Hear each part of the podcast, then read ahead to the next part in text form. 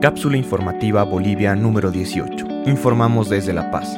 Es el mediodía del 3 de abril de 2020 y en este momento tenemos 132 casos confirmados, un caso recuperado y 9 decesos. Estas son las noticias verificadas más importantes de la jornada. España y Estados Unidos incrementan fuertemente el número de muertes. El día de ayer Estados Unidos registró 1.169 muertes por COVID-19 es el mayor número de muertes registrado en 24 horas por la enfermedad en el mundo. Estados Unidos suma un total de 5.926 muertes de un total de 53.000 muertes en todo el mundo.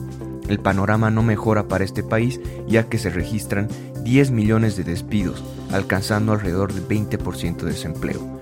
Por su parte, España registra 932 muertos en la última jornada de 10.935 en total. Junto con Estados Unidos, son los países que se encuentran más afectados actualmente y pronto alcanzarán a Italia el número de decesos, que serían 13.915. 2. Bolivia inicia el pago de la canasta familiar. El día de hoy se dio inicio al pago de la canasta familiar, se registraron largas colas en los bancos y en algunos casos los mayores de edad hicieron bloqueos por la falta de atención o el retraso en el inicio del servicio. Sin embargo, Álvaro Giraldo, gerente del Banco Unión, recordó que hoy no está habilitado el pago de la canasta familiar en lo que refiere a bono Juana Zurduy ni tampoco el pago para personas con discapacidad, que se empezará a pagar la siguiente semana haciendo la logística correspondiente.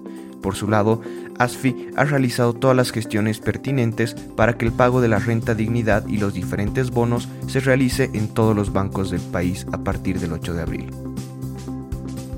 3. Bolivia es la economía emergente más vulnerable.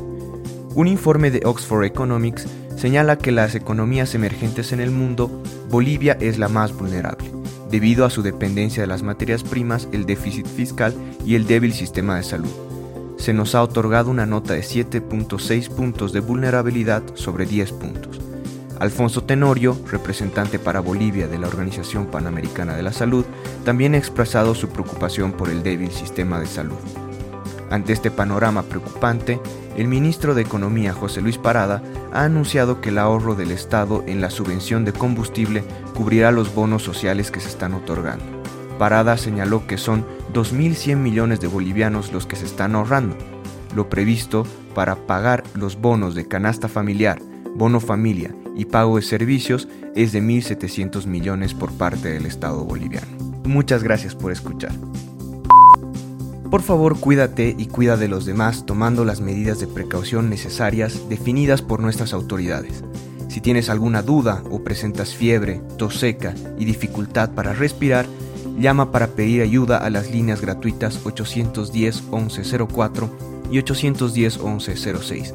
Si tienes más de 65 años y necesitas ayuda para abastecerte de alimentos o comprar medicinas, llama al 810 1005. No olviden revisar la página web boliviasegura.gov.bo para obtener información oficial al respecto del estado de la pandemia en Bolivia, como también nuestra página web cápsulainfobo.com para acceder al resto de los episodios de este podcast. Luchemos contra la desinformación y apoyándonos, entre todos saldremos de esta situación.